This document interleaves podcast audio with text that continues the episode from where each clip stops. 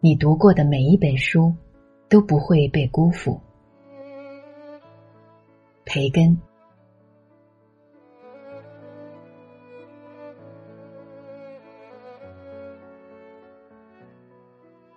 求知可以作为消遣，可以作为装饰，也可以增长才干。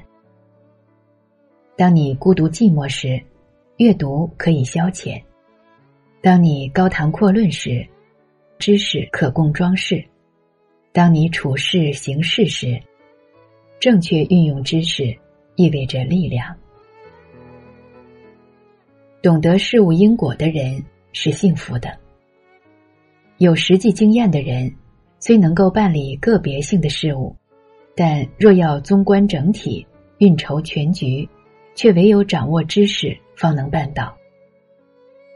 求知太慢会迟惰，为装潢而求知是自欺欺人；完全照书本条条办事，会变成偏执的书呆子。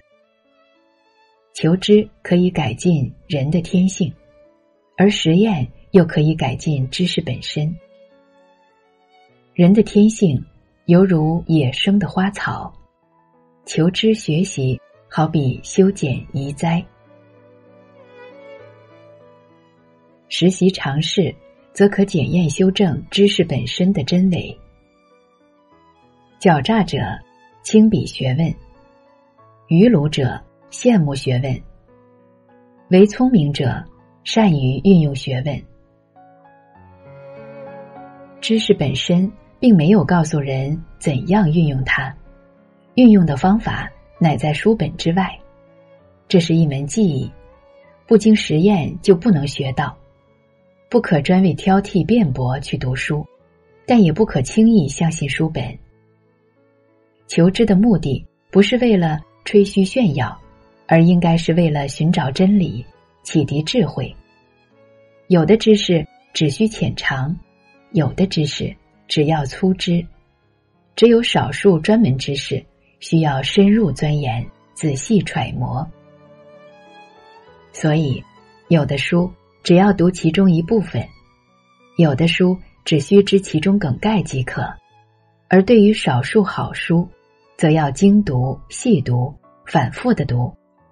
有的书可以请人代读，然后看他的笔记摘要就行了。但这只限于质量粗劣的书，否则一本好书将像已被蒸馏过的水，变得淡而无味了。读书使人的头脑充实，讨论使人明辨是非，做笔记则能使知识精确。因此，如果一个人还要做笔记，他的记忆力就必须强而可靠。如果一个人只愿孤独探索，他的头脑就必须格外锐利。